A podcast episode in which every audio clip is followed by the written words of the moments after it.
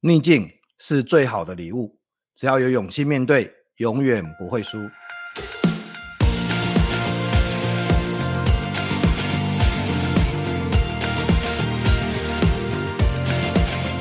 各位听众，大家好，欢迎收听《永不服输》的 Podcast，我是主持人福哥王永福。让我们透过接下来成功者的失败经验，来打开逆境这份礼物。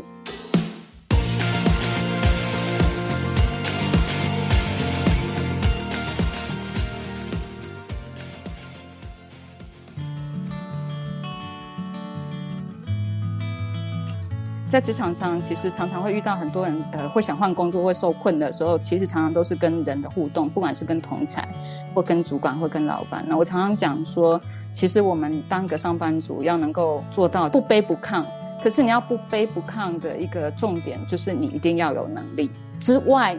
你要有一个很好的呃人格的特质，就是说你的态度上是要谦柔的。如果你能力很好，你又是谦柔的，我我自己的经验来讲，就比较能够做到不卑不亢。那你你就、嗯嗯嗯、你就比较能够去呃，还是保有部分的自己，在职场上继续工工作这样子，不用好像好像职场上就得压压抑自己什么，因为我觉得那是不健康的。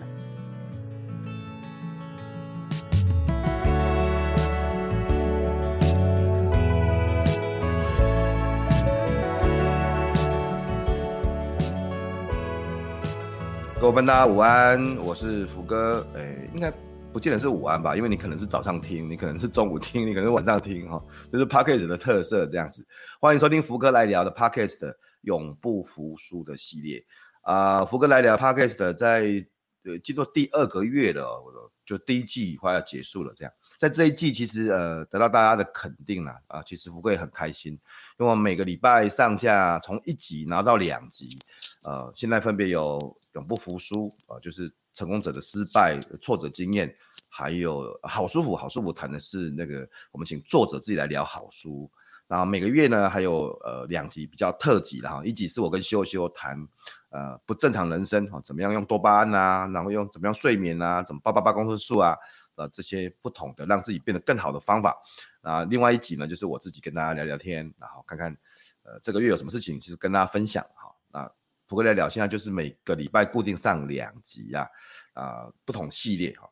那今天的福哥来聊永不服输呢，我邀请的是我的好朋友，也是我的好同学，而是同学哦。其实我过去邀了很多的朋友上节目，那今天邀的是同学，那不过这个同学不是一般的同学哦，这同学是那个呃，大家应该都听过的，他服务的前公司就是薰衣草森林的执行长跟品牌长吴昭贤。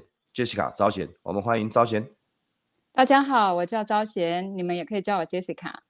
哈哈，招贤，诶、欸，我们前阵子见面是在我家，是 是在我家，对，那个招贤在家里面，然后呃带着他的那个画笔啊跟画纸来教我们两个孩子画画，真真的很厉害哎。我也很开心啊，很喜欢跟小孩子互动。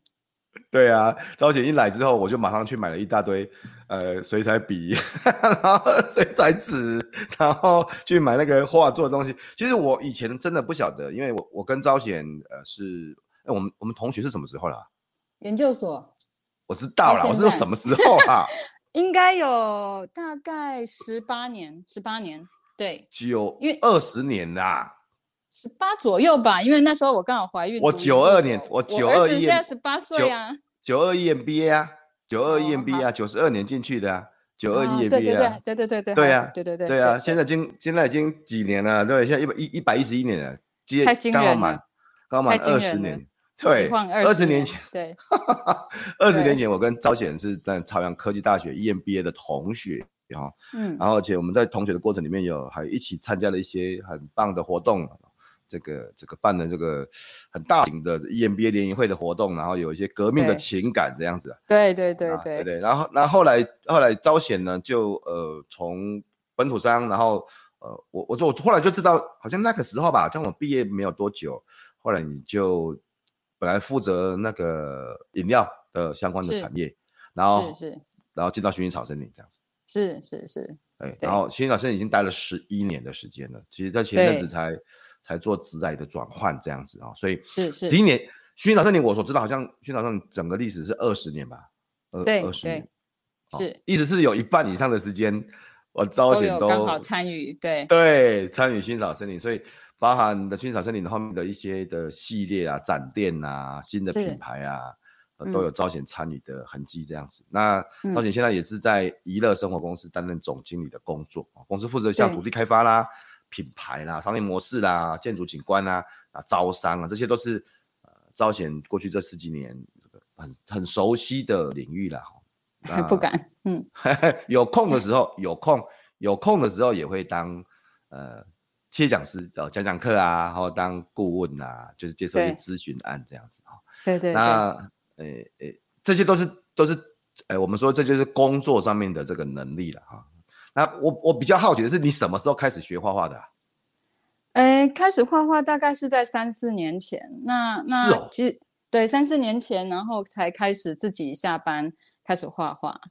对，我我现在讲的画画是那种很平，他是画的很诶。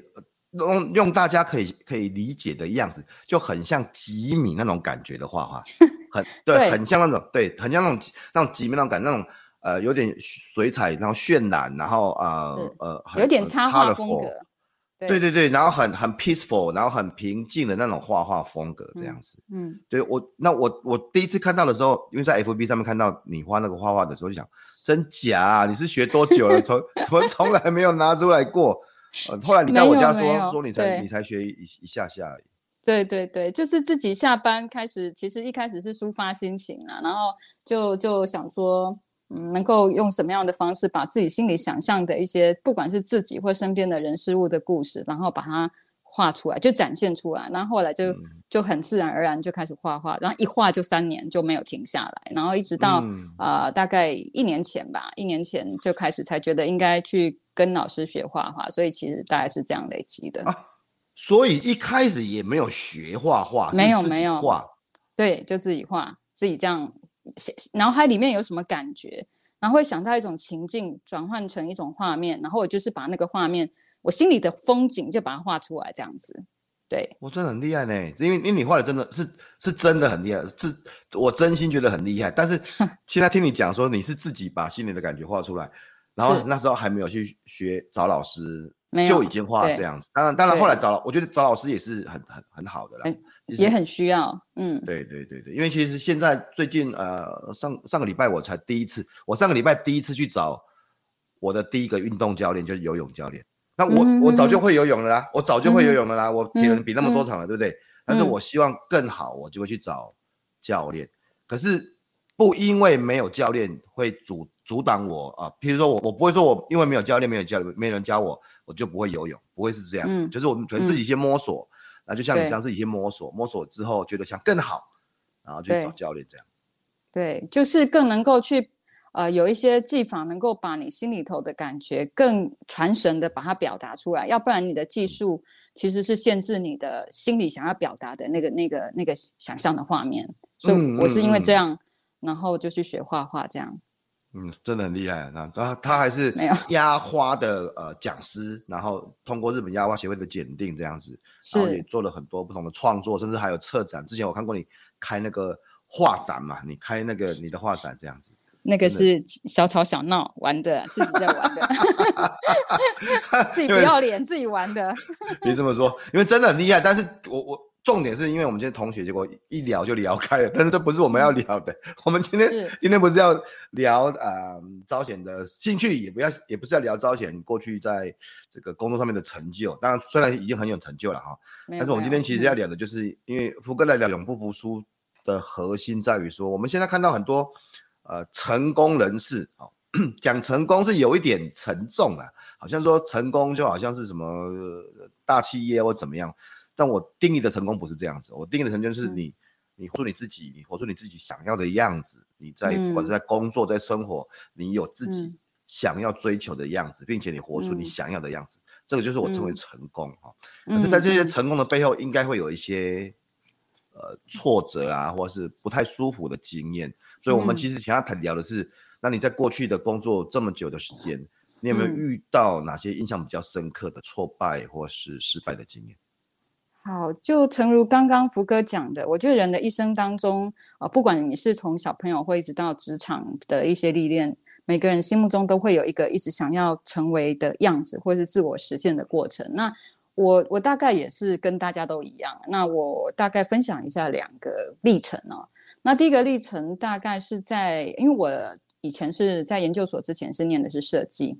设计的背景，所以我一出社会，其实就是在做广告设计方面的工作。那工作了六年的时候，因为呃广告设计一定都会涉及到品牌。那在本土的企业里面，其实比较少去有一套系统去解释什么叫品牌的企划跟规划。那所以其实，在工作了六年之后，啊、呃，我也去国外啊、呃、进修了几个月的语文学校之后，我心里就设定了一个目标，呃，我想办法要进我们电视常常打开电视常常会看到的那种外商的品牌。啊，我想要进到那样的企业去学，到底怎么样去经营一个国际的品牌。那后来我就啊、呃，等于是归零，然后再再去应征这样的工作。可是其实我在第一次面试的时候，其实是非常的不顺利哈。就是我记得我那时候面试的时候，面试官还问了我一些有关于我以前工作经验啊，你们是怎么做市调啦，怎么样做决策的依据啦。那时候他几岁啊？那时候二十二十几岁，还没三十。二十几岁。还没三十、嗯，然后你那时候已经有工作六年，工作经验六六年的经验。是，然后我记得你你你去了英国吧？去去过英国，伦敦，英国对。然后回来就等于说你、嗯、你工作了一阵子，然后又出国去把语语言啊、哦、磨练好这样子，然后有一些不同的经验之后，然后你觉得这样子应该已经 ready 了，准备好了，然后我们来我们可以来挑战挑战电视上那些啊。哦 logo 外商这样子，对，就是那些很厉害的品牌。那所以就就在面试的时候，我记得他就问我关于一些一些以前工作经验的试调啦、决策的依据都是怎么样做。Uh -huh. 那大家都知道，外商企业是非常重视所谓科学化的分析跟调查调研。那那时候我其实在这方面的经验是比较不足。那我也非常诚实的跟啊面试官谈。嗯。那当下面试官就很直接的回我一句话，就是说你这个叫做 garbage in garbage out。那当下我其实是有点，就抖就抖就抖，就是暂停一下，garbage in garbage out，意思就是你你你搅进去的东西是垃圾，所以你你分析出来的东西也是垃圾。天哪，天哪！那对于一个二十几岁面试战战兢兢面试的人，又有用英文的面试的过程，其实是很很冲击的。那当下其实心里当下啦的反应就觉得，嗯。我很诚实的回答，那也许你觉得我不适合，可是其实不需要这样子，好像羞辱我这样子。可是有一点哦，有一点，嗯，当下的感觉有点看不起，有一点，有一点。对，二十几岁的我当下的感觉是那样。可是其实啊、呃，走出那个面试的场那个地方之后，我心里想，这这下完蛋了，一定没什么机会可以上。那、嗯、可是我心里头还是有一个抱着一个一个一个想法，就是说今天不管。是怎么呃是怎么样的一个卑微的一个工作机会，我都愿意，哪怕只是进到外商公司帮同事订便当、订会议室、影印资料、归档，真的真的真假，我真的这样想。我觉得只要让我有机会摸到那个门，拿到那个门票，我相信我只要进去，我一定会很努力去证明自己给别人看。所以后来其实我也很幸运，因为我觉得我在面试的过程里面，其实他给了我一些蛮直接的否定。可是他还是把我面试进去了啊，就通知我录取了。对，所以被公司是比狠的，就是就是，反正 反正可能要要给新人一个一个那个胆量的测试吧，看你这个人有有，就看你会不会哭了，看你会不会哭啊，就看对，看你会不会哭这样啊，看你会，哎、欸，我觉得这个说不定呢是压力测试啊，也也许哦，也许哦，对啊，对就是我就是我就弄你，那看你会不会生气这样子，就是我就弄你这样子啊，你这种 garbage garbage out，我看你好像没什么用这样，然后看你会不会你说什么，然后就拍桌，然后对，可能对我觉得人家。用心良苦搞招贤，真的是人家是用心看，真的 他在做压力测试，搞不好是这样。因为结论就是你有进去啊，所以我我们我们刚才误会那个主管，有可能。后来进来的时候，我我虽然有六年的工作经验，可是他们还是让我从一个一个。嗯，品牌的专员开始干起。那其实这跟我原本设定的助理哦，最坏的状况助理对我来讲已经是很棒的一个 offer，嗯，所以我很欣然的接受了。那我进去之后，当然其实是老实说，一进去就是输在起跑点，因为我发现我的同事都非常的优秀，因为呃，他们像我的主管就北一女、台大国外出呃出国留学，然后在外商一路干上来，那跟我同年纪，他当我的主管，我非常的服气。那我身边里面呃非常多都是同事，都是很精英组。那在这样呃的背景的情况下，我一个专科毕业，来自于 local 企业。经验的人来讲，其实是很被看不起的。那可是因为因为自己也知道自己其实哪个能力是比较缺乏，所以其实我非常的认真。加上外语的环境，其实对我来讲也是一个很大的语言，是一个很大的压力。那我就非常认真的每天都是，不管是那时候 Doctor I 是我最好的朋友，我不管是在家在公司，always 都是开着它，因为它要协助我很多的事情。然后我还记得我很多人没有用过 Doctor I，Doctor I 是一个翻译软体啊，是一个那个是一个翻，就是查等于说电子字典啦，你可以这么讲好了。那在电脑上面查字典，Windows 版本的这样子，很多人我跟你讲，很多人现在没有办法反应过来什么是 Dr. I，真的，你相信我。哦、然后他可以可以选滑鼠，然后选字，然后上面会有翻译这样出来，这样是是。然后我那时候都有一个笔记本，我到现在都还留着。我就一边在看国外很厚的一叠的 research 的 report，然后一边在抄单词，然后回家晚上反正也都是在背单词，假日在背单词，然后一直在 K 原文书。所以好不容易让自己在呃第一关的生存的本票能力上面有有被认同。可是这个被认同也造成我另外一段在这个工作上面的所谓今天要谈的挫折。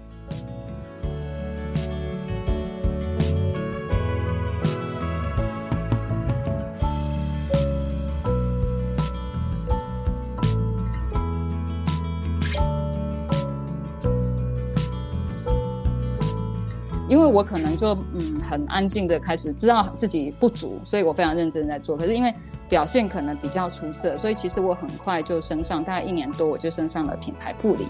那这个这个升迁其实造成了我一些在同才的相处上面的被排挤。当然，嗯、那时候那你刚来，然后然后他他们心里面会有一些好，不管是怎么样的印象，他觉得哦，你怎么升那么快？而且你你是从本土 local 过来的呢？然后你有没有特别厉害？只是工作表现很好，但是你有你有没有拿到拿到匪逃匪？你有拿到匪逃匪吗？你没有吧？什么是匪逃匪？不知道对不对？你看 不知道，丢脸，没有丢脸，没有那个呃，最近都在讲精英主义嘛？你不是在讲精英主义吗？在讲什么？呃，各大名校嘛？那各大名校的前百分之前百分之五而且百分之三呐？会有一个奖，嗯、会有一个奖、嗯、叫做嗯匪逃匪奖这样子。那前阵子前阵的新闻哦，就是在谈某个政治人物，他在 show off 他自己说，我有拿到匪逃匪奖这样子。哦，对对对，了解。然后，但是问题是，这个现在已经变成诶诶诶，有一点好不好？说中性偏负面的名词，就是人家人家在跟你讲啊，你有没有匪逃匪奖？这句话其实是有点带酸味的这样子，揶揄的语气。对对，揶揄的。然后我我们的好兄弟，我的好兄弟坤哥，他有拿到匪逃匪，你知你不知道吧？你不知道吧？对，他在，他说我们班全班只有一个，就他就他就我们我们 EMBA 就他拿到斐陶斐。哇，太强了，哪天要亏他一下。经过二十年之后，他才拿出来给我看。就前一阵子他他前一阵子才 po 出来给我看，这样子让我吓一跳，说啊，我们我们学校也有这种东西啊啊，所以那是跨那是跨学校的，就是是每个学校的前百分之啊百分之五啊百分之，你看我们班就只有一个而已啊。哦，就一个，好好，所以所以所以你你被排挤了，好，你被排挤。对。所以在这个工作的阶段呢，即便自己被排挤，其实，呃，我觉得心里头就是面对挫折的这个压力，我我觉得我告诉自己就是说，只有自己呃想办法让自己强起来，才不会被看不起。这是第一个。第二个，其实在那个时候，我觉得自己还没有三十岁，所以其实。嗯，没有太过太多足够的勇气跟智慧，可以直接去面对解决这样人际关系的冲突，或是被讨厌的勇气。所以那时候选择的方式也比较是逆来顺受的一个方式来求生，这样。逆来顺受。对，就是同同事怎么可能排挤你或做什么事情，那你就是安安静静做你自己的事情。给我举个例子啊。这有有有点久了，欸，就是他们可能会有一些比较。酸溜溜的话，你会听得到，或是一些方法。可是其实你通常对于人的事情，你不会去回应，你就好好的做好你工作的本分。那、哦、其实就不太会去回应什么事情。哦、那那这个是第一段的那种面对挫折，我觉得就是想办法让自己强起来。然后不要被看不起。嗯嗯、我觉得这个是所有职场上我觉得很重要的一句话，因为一直到后来当上主管，其实我也常常看到很多的呃后那个团队的伙伴也会有类似的问题，那我都告诉他，呃，没有其他的方法，就想办法让自己强起来。那我可不可以多问一下？你说想办法，嗯、因为当然每个人都喜欢想办法，我也想要想办法。那但是你、嗯、以当初的你，你你是想什么样的，或者你做什么事情，让自己真的啊？例如说啊，例如说像我们常常要做呃 research 的部分，那我就要去国外买，因为我我我就发现我看呃台湾的中文书不太能够满足我对于那样的方法或是呃一些事情的理解。所以我就更狠一点对自己。其实我觉得要对自己狠一点啦，就不要对自己太仁慈。年轻的时候就该狠一点，你不对自己狠，你等着被被别人对你狠吧。所以你的狠就是我认为我我就 K 资料，然后我看就就把自己丢出去，然后告诉自己怕热就不要进厨房。OK。对，这我觉得先要有那种决心。然后不要，当然一定会有一些挫折，你可以难过一下下。可是我觉得那个不要自舔伤口太久，因为那件事情不会产生力量，不会给自己带来力量。所以其实哀嚎一阵子，其实要很快的告诉自己，怕热就不要进厨房，然后就狠一点，然后你把自己丢出去，看你会怎么样。你也要试试自己最后的潜力能耐，嗯、呃，到到底有多少。所以其实那时候我就开始呃买国外的原文书，开始开始念。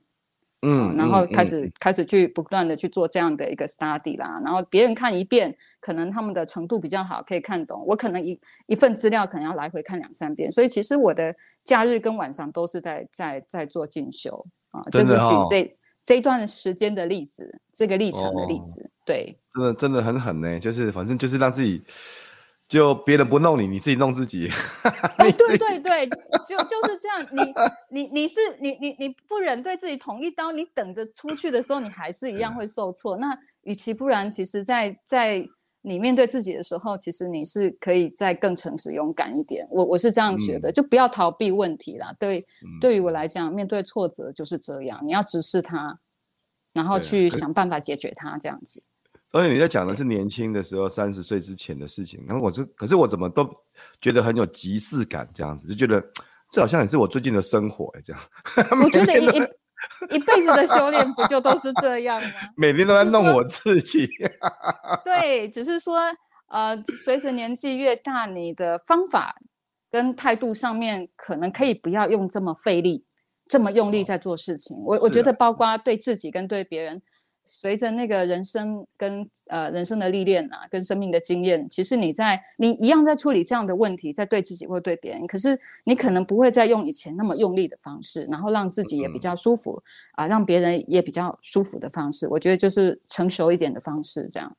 嗯，对，嗯嗯，所以所以其实就是让自己更成长啊。别人别人对我们怎么样？那当然年轻的时候，那时候你遇到的状况，可能你的同事、你的同仁啊。哦不管是基于竞争啊，嗯、或者职场压力啊，因为看起来你们公司是狠的，你们从你看一开始面谈的时候就狠的，嗯、然后然后然后的进到后面，然后升迁，我想因为外商公司有时候竞争是真的比较大，很激烈对，是比较大。然后你、嗯、你你把自己逼到一个让自己不舒服，但是会成长的环境，呃，嗯、自己要求自己看原书，嗯、直接看第一手资料，让自己成长，去。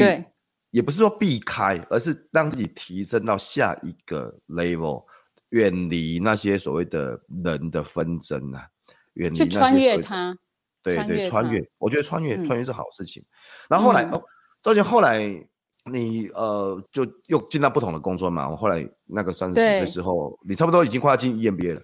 是，然后后来就呃就就干上中高阶的主管嘛，一直到后来的工作就一路这样这样发展过来。可是那个过程刚刚有稍微提到，其实人的问题都一直是存在的，不管在任何的企业、任何的状态里面，其实我觉得都是怎么样跟人工作，怎么样跟自己。呃，互动好，就是怎么样跟自己互动，跟别人互动。我觉得这件事情永远好像是一个人一辈子的课题。嗯、那只是说，因为你的位置越高，嗯、你要承担的问题的复杂度就越高，然后你要呃合作跟沟通的对象也都越来越越是比较大人物，所以你要用的方法，跟你内在的那个智慧，或是你自己的一种成熟度、内化成熟度就更高。所以其实，然后他遇到的挫折的难题，通常。会到你身上，因为你当上呃主管之后，你的会来找你的问题，通常也不是太容易解决的问题。嗯，对，所以来到你的问题都是比较大的。那我印象比较深刻，也是一个我觉得现在想想是一件好事，因为他也把自己心里的呃耐受耐受度跟那个智慧有被重重一击之后，其实那个心理的承受力其实有比较被打开。我记得，嗯，在过往有一段工作的经验里面。那因为我我觉得职场上其实活不下来也很惨，就能力不好活不下来，一天到晚被 K 也很惨。可是你能力如果是比较容易被看见，嗯、特别是在很大的企业，你太快被看见，其实有些时候也会有一些的另外一段的问题产生啊、哦，就所谓的职场的职场的生存的问题这样。那我印象很深刻，曾经在有一个呃工作的历练当中，其实呃因为太快被串起来，所以其实有也是在某个程度在工作职场被。不对称的那种呃职级的关系，某个程度也算是霸凌，霸凌啊啊，霸凌哦，对，就是说，因为你可能你冒出头了，可是你毕竟在这个企业里面，可能还不是到所谓非常的高，就是非常高阶或是有绝对的呃决策权的时候，其实你很多的、嗯嗯嗯、呃的状态里面，你以前其实还是会遇到一些向上沟通的问题。可不可以举个例子？因为我不太能够理解例例例如说，可能有的样子，或是怎么样，是他遇到什么情形，然后被霸凌了，他讲什么话，或是你做了什么事情，这样子。哦，好，那例如说，呃，可能呃，团队的有有发生一些事情，然后引起了那一位主管非常的不舒服。假设那个是一个他部门的非常非常高阶的主管，已已经是。嗯，对，恐龙级的主管，然后我的团队可能 对我的下属可能呃讲了一些话，可能比较年轻人啊、呃，可能比较不会表达，那可能让他非常的不高兴。那当然他就开始直接来找我了，这样子。那我印象很深刻的是，其实他就找我进去他的办公室，然后对我激进。非常的咆哮，哈，就拍桌咆哮，咆哮，对对，可以这样讲。他用他，就你，你你是主管嘛，然后你的年轻人去遇到他的主管，这么讲，你你的你的，我的年轻人去跟跟他沟通啊，可能让他、哦、跟他、哦、跟他自己、哦，对对对，可能我忘了细节，是他的部门、哦、或是他沟通，反正总之、哦、呃让他觉得不舒服啊、呃，就是不舒服。然后所以我我要去处理这件，因为他我我们的人让他不舒服，所以他要让我不舒服，哦、这样讲太赤裸了。我贵公司就像社团一样，这样。我指的社团是香港黑社会的社团，这样。就是对，然后就进会议室就拍桌了，就是就是可能就是啊拍桌啦、咆哮啦，然后呃就就一阵非常情绪的，我觉得是很失控的情况下。那那其实我在我我其实成长的过程当中比较少是遇到那种非常用。嗯，语言的霸有有有点像语言的暴力的方式来，或者情绪的暴力，情绪的暴力来、嗯、来做沟通。因为我父亲也不会用这样的方式，嗯、所以其实当下老实说，我心里是吓到的。可是因为我告诉自己、哦啊，我也是当个主管的，你被吓到也不能表现出来，嗯、我要表现出我非常的冷静。因为这个这个我谈的这段，老实说是很真诚的。因为当下其实是吓到，可是我必须让自己呃稳住，还是要很心平气对 hold 住。然后跟他讲，然后我印象中我就让他噼里啪啦劈头盖脸的骂了完之后回家，其实我非常的难过，其实回家还是掉掉了一下眼泪。然后我记得我回到家里跟先生讲，先生就告诉我说叫我原谅他，他就讲了三个字原谅他。我当下我当下气死了，我当下气死了，因为我觉得其实我在外面其实是是受伤的，是被欺负的。可是为什么为什么你告诉我要原谅他？我记得我还很生气，一个晚上不跟他讲话。OK，当下因为不太能够理解，那也就这样经过了。那后来经过一段时间，那位主管其实还没有放过我跟我的团队，所以他还没有放过。对，所以后来他就又找了安排了一个会议，他要我他要我带着我的团队到他的办公室，要开一个联合的 meeting。那我知道这个感觉是一个鸿门宴，因为一开始是一对一关着门，好好的劈头盖脸骂你一顿，这一下应该没什么好事。然后我也有做心理准备，应该也是会很难看。那果真其实就是就是也也是同样的戏码上演。对，然后其实我当下我反而觉得自己表现的非常好，因为其实你尊重你自己，没有尊重自己的人，反而是会让人家不会尊重你，反而是、嗯、呃你有修养的，好好的去耐住你的脾气跟他解释。没有犯情绪化，可是他如果压起来，其实反而我自我自己觉得反而是他失了格啊。哦，也是的，是当然，当然是这样，因为因为大家都在看嘛，因为职场的文化大家都在看嘛。如果说如果说那个时候两个人就杠上了，比如说如果他他假假设是我的个性，他弄我，我就嗯就会压起来，然后 压开就会你就看到两个压起来的人在现场弄来弄去这样子而已。那其实这样子当然就是公说公有理，婆说婆有理吧。如果两个两个人在那个现场压起来，就是大概是这样子。但是如果像你看起来就是他他他他压开的时候，然后你可能就我还是很理自己对对啊，保持你对还是很理性的跟他沟通，虽然他其实是不愿意不愿意听，可是那一场也大概就闹完了。闹完之后，其实慢慢的，其实他还是会有，因为他用了他最大的力气，就是想就是想办法让你可能就是难看呐、啊嗯，弄你、啊、对。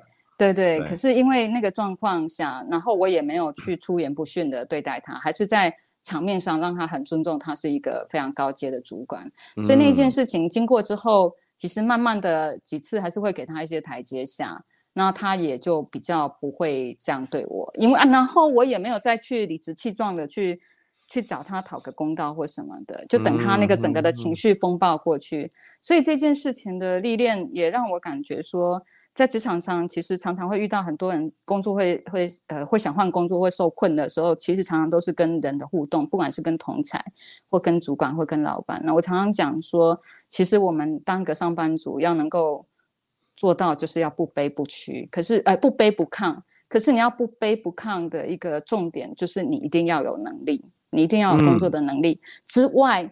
你要有一个很好的呃人格的特质，就是说你的态度上是要谦柔的。如果你能力很好，你又是谦柔的，我觉得通常整个的我我自己的经验来讲，就比较能够做到不卑不亢。那你比就、嗯嗯嗯、你就比较能够去呃还是保有部分的自己在职场上继续工工作这样子，不用好像好像职场上就得压压抑自己什么，因为我觉得那是不健康的。能力为本嘛，就是能力为本。但是也不要，也不需要张扬，或是不需要太夸张，就是能力为本。但是我们还是不卑不亢这样子。对对，我我认为，我认为如果只有态度，其实也是不够的嘛，因为智商因为看能力嘛。那、嗯、那如果有能力没有态度，这样也是不好的。那、嗯、那掌握的东西越多，呃，我想也许自己的发展或自由度就越高了。你掌握的能力，然后你又有好的态度。当然就有更好的发展嘛，或是有，或是有更好的自由度。自由度就是你有更多的选择啊，有更多的选择。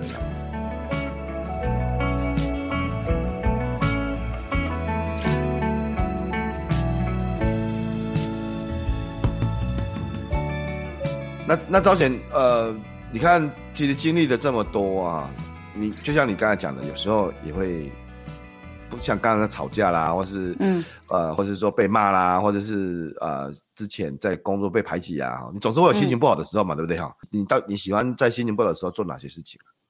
我我觉得先允许自己有心情不好的时候，我觉得先对，就是就是你要先去接纳你当下的心情，也不要好像永远都是这么的正能量，没有人永远都有办法保持在一个很高频的状态，所以我觉得当当挫折的时候，先接纳自己。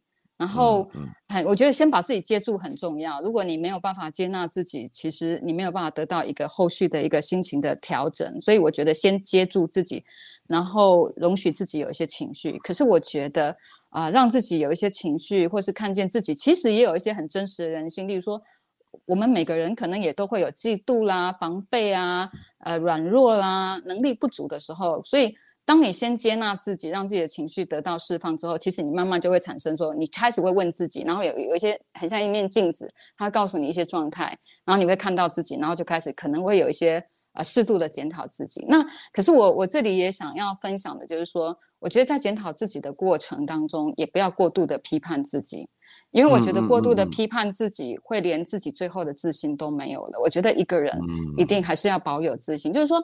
你你在挫折的时候，很多第一当下你一定是会觉得怪别人，是怪环境。可是我觉得很快每个人其实心里都也有数。当他冷静下来，会看到一些事情的时候，在检讨自己的过程的时候，不要过度批判，然后你才会找到支撑自己那个一的力量。我觉得那个那件事情是非常的重要。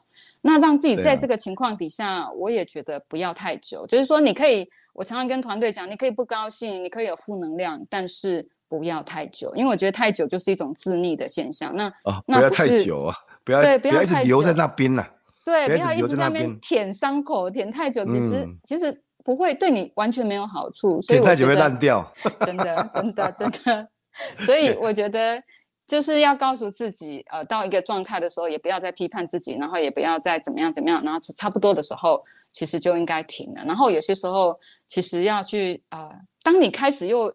人都有一个惯性的大脑的思考的回圈，当你又陷入那种状态的时候，我觉得要有意识的告诉自己说：“嗯、哦，你又来了，你又掉进这种用这种方方法来对自己或对别人哦来下定义。你要有一个有点像抽离的那个自己来告诉自己说：停，请你现在开始重新绕你的大脑的回回圈啊，回路啊，重新换一个方式思考。”其实我觉得，我觉得这个方法蛮有用的，就是有意识的提醒自己，大脑的回圈又在走老路，所以你要告诉自己停，然后走另外一个观点，然后让自己拉开。我觉得这是这是一种有意识的觉察。那当然有这样的觉察之后，呃，看就可以会有一些其他的一些情那个呃抒发或调整情绪的方式。那我自己的感觉是。我自己的感觉是说，很多人在遇到挫折的时候，很想要找别人倾诉，或是去找别人要答案，因为你总会觉得你很困惑，或是你很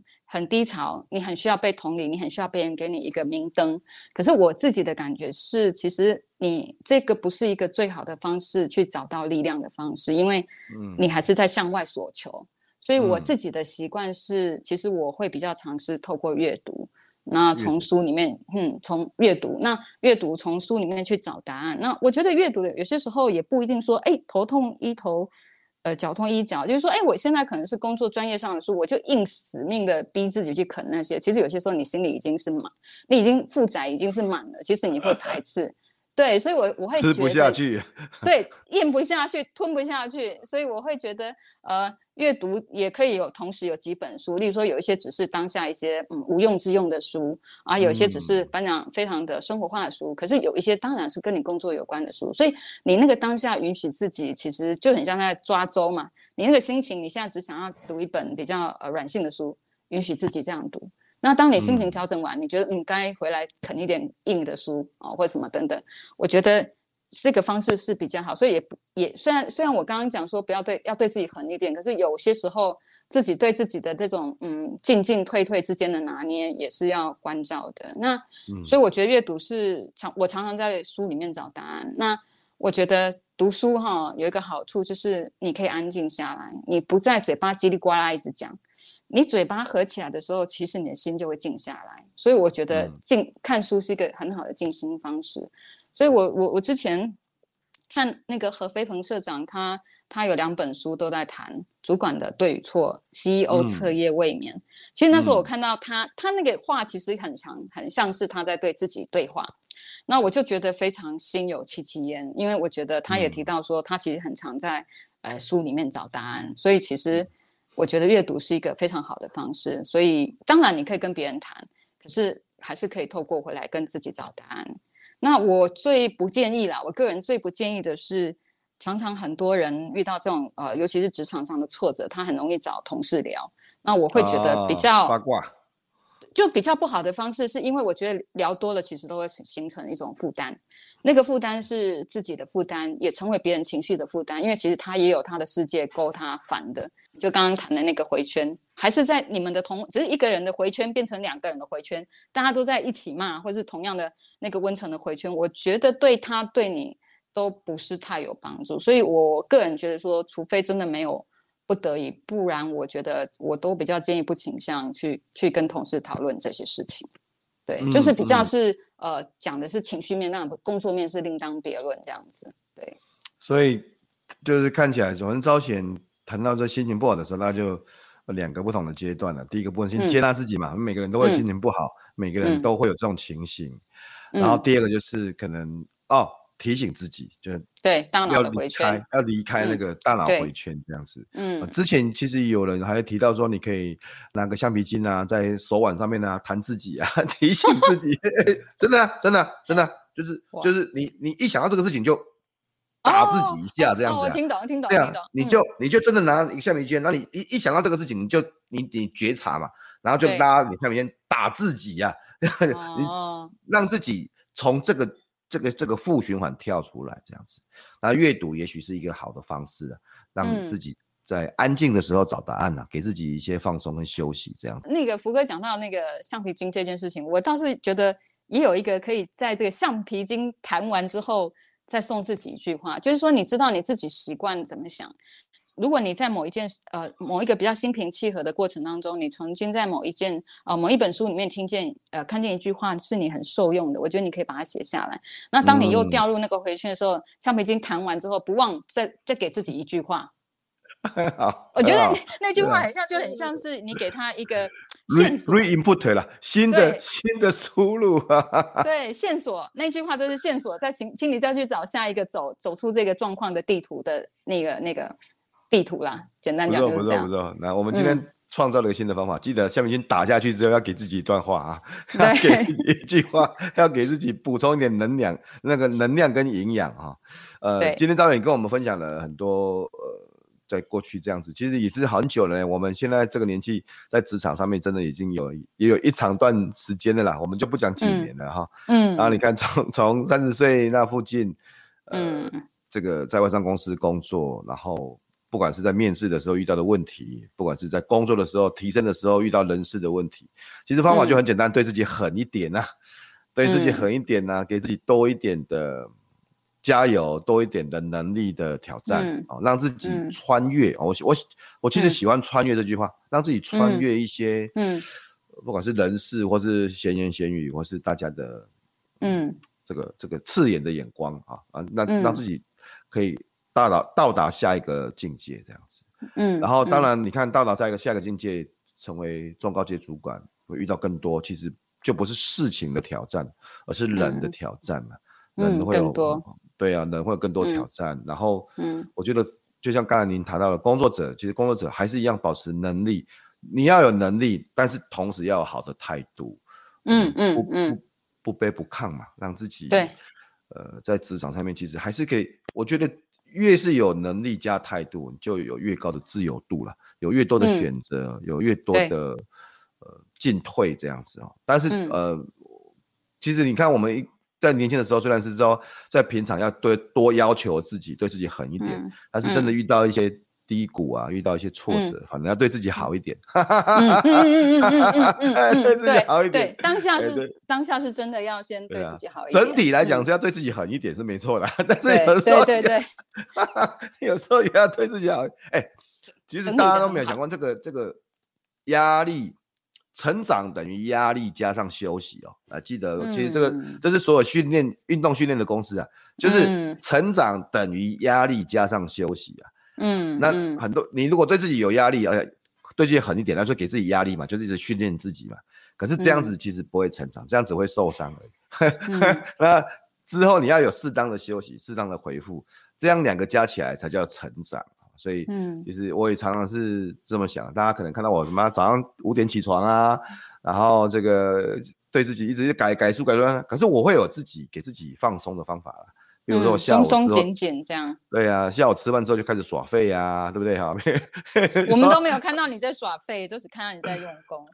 你因为我耍废的时候，大家就看不到了，就是我每天都要耍废啊，耍废。对啊，所以呃，其实我觉得。松紧之间呢哈，我们我们人的成长的松紧之间，然后在能力跟态度之间，其实那就是一种平衡呐。嗯嗯嗯嗯，讲的真好，嗯，这种平衡的，你讲的真好，同学，你讲的真 好。我们一定要这样吗？恶心。好，那赵姐在节目的最后面呢，如果要对现在正在挫折哈，也也许是因为你看职场职场这么久，然后也当了执行长，那现在是总经理，呃。对现在正在挫折的，也许是职场上面的一些伙伴，有你什么话要跟他们说的吗？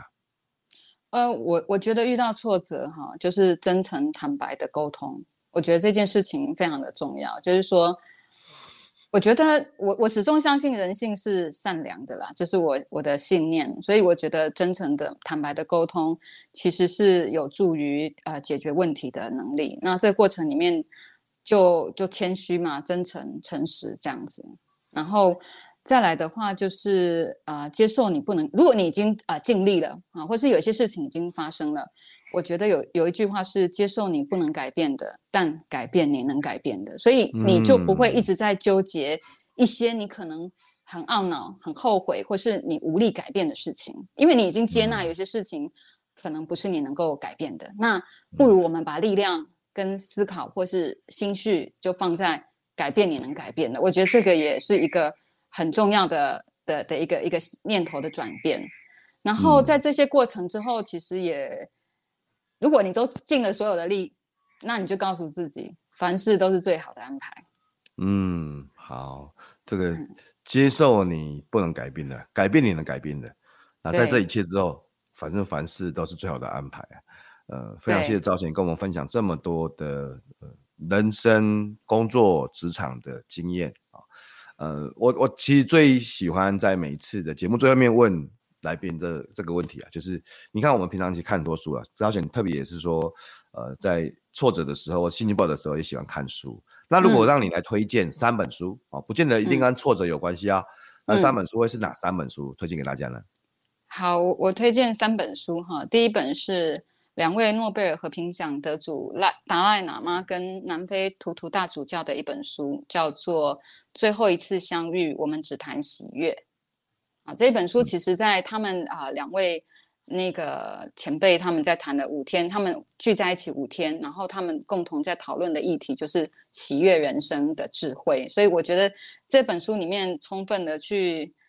分享我觉得非常平实啦，不太，它不是宗教的书，它是非常平实的书，然后很有幽很幽默，我觉得那个幽默感是生活里面很需要的。嗯、然后他那借由那样的一个一个呃幽默跟温暖，然后去让你学会怎么样去感恩跟宽恕哦，我觉得这件事情这个念头其实很重要。有些时候自己脑袋打结就是那个一念之间，那我觉得这本书。是当你可能有一些不平衡的时候，或是你觉得你内心其实是比较，我觉得是沮丧跟受伤的，就是你你不容易感受到快乐，或是刚刚讲愤愤不平嘛。可是这本书其实在要你学会怎么样去感恩。那那个感恩，有些时候，当我们愤愤不平，别人还叫你感恩的时候，其实你是完全听不下去，你根本就还在很愤怒的当中。可是，因为这本书里面是，我觉得是一本非常幽默、很柔软的书，所以我觉得，如果你是处在一个比较低潮或是挫折的时候，我觉得这一本书可以可以让你的心变得比较柔软。所以，我觉得推荐的第一本书，嗯、对，很棒。就这这第一本就是这个达赖喇嘛跟图图拉主教。一起对谈的书了，就最后一次相遇，我们只谈喜悦这样子。那第二本书是哪本书啊？第二本书是我想要推荐一个呃，那个极地的摄影师，他已经过世了，然后被熊就是那个攻击过世的日本的星野道夫，来自极地的永恒呼唤啊、嗯呃，他就是呃带着相机，然后到阿拉斯加的极地去拍很多的呃动物啊，或是环境那。我觉得这本书会让心里得到一种，好像你你的心会被这本书带向远方，而那个远方是一个非常是在极地这样一个很宁静、很大自然，可能可能也是很生猛，很多东西都是剥落的状态，所以它是一种我觉得是很安静的去跟你到不了的地方，可是你透过他的书、他的呃文章。他的文章非常的呃浅白，可是我觉得很真诚的用，就是他很真诚的一种呃书写的方式，还有特别是透过他的镜头的里面的那些摄影，你他会让你带向远方，是你到不了的地方，可是你心里头好像会被打开一一扇呼吸的窗，然后去看到那个最原始、最没有，我觉得是对我来讲是一个很宁静致远的一个怎么讲？我就觉得每次看完那个书，都会觉得心灵好像得到一种呼吸的感觉，很好，因为呼吸的我想分。对，我想分享一下什什么叫呼吸的感觉，因为我觉得人的心情一定要先慢下来。当你愿意慢下来，你就你慢下来，你才会静下来。你静下来，你内内心才会感受到一种安定的感觉。当你的心感受到安定的感觉，你就会得到一种平衡。当你平衡了，你刚刚福哥也有提到心理的平衡。当你心里是平衡的，其实你在看很多的事情。看别人或看发生在你身上的一些，你可能觉得之前很生气的事情，你会比较和谐，因为你的状，你你就是那个天平嘛，当你在失衡的时候，你其实看什么事情都不对劲。可是当你把你自己的内心得到一种平衡的方式，你看出去的东西其实就是和谐。然后这个和谐过程当中也是一种觉察。嗯、那星野道夫的书，他就是透过他的摄影集，他会带你到远方一种很极静、很纯粹的一种地方。然后我觉得会，我自己的感觉会让心觉得很平静。对，所以。嗯然后大自然也其实是最好的疗愈师跟哲学家，所以透过他的这些摄影的书跟他的文章，我我自己有得到这样的一种感受。对，好，很好。第二本书就是来自极地的永恒呼唤，哈，应该是一个摄影集吧，照片集吧，然后有千千百的字这样子，一些文章。好，那第三本书呢？啊，第第三本书，如果大家觉得诺贝尔。和平奖得主他们的意境太高，我们实在是到达不了的话，有一本比较入世一点的，比较入世一点的，我觉得是艾尔文啊。这这这一阵子我才开始看哈、哦。那我觉得艾尔文在不完美的生活里找到完整的自己。那我觉得这本书其实也在讲述他自己该跟自己对话，不管在工作上的呃一些挫折，或他自己人生在寻找答案的过程当中。那因为我觉得他很会书写，然后写的东西。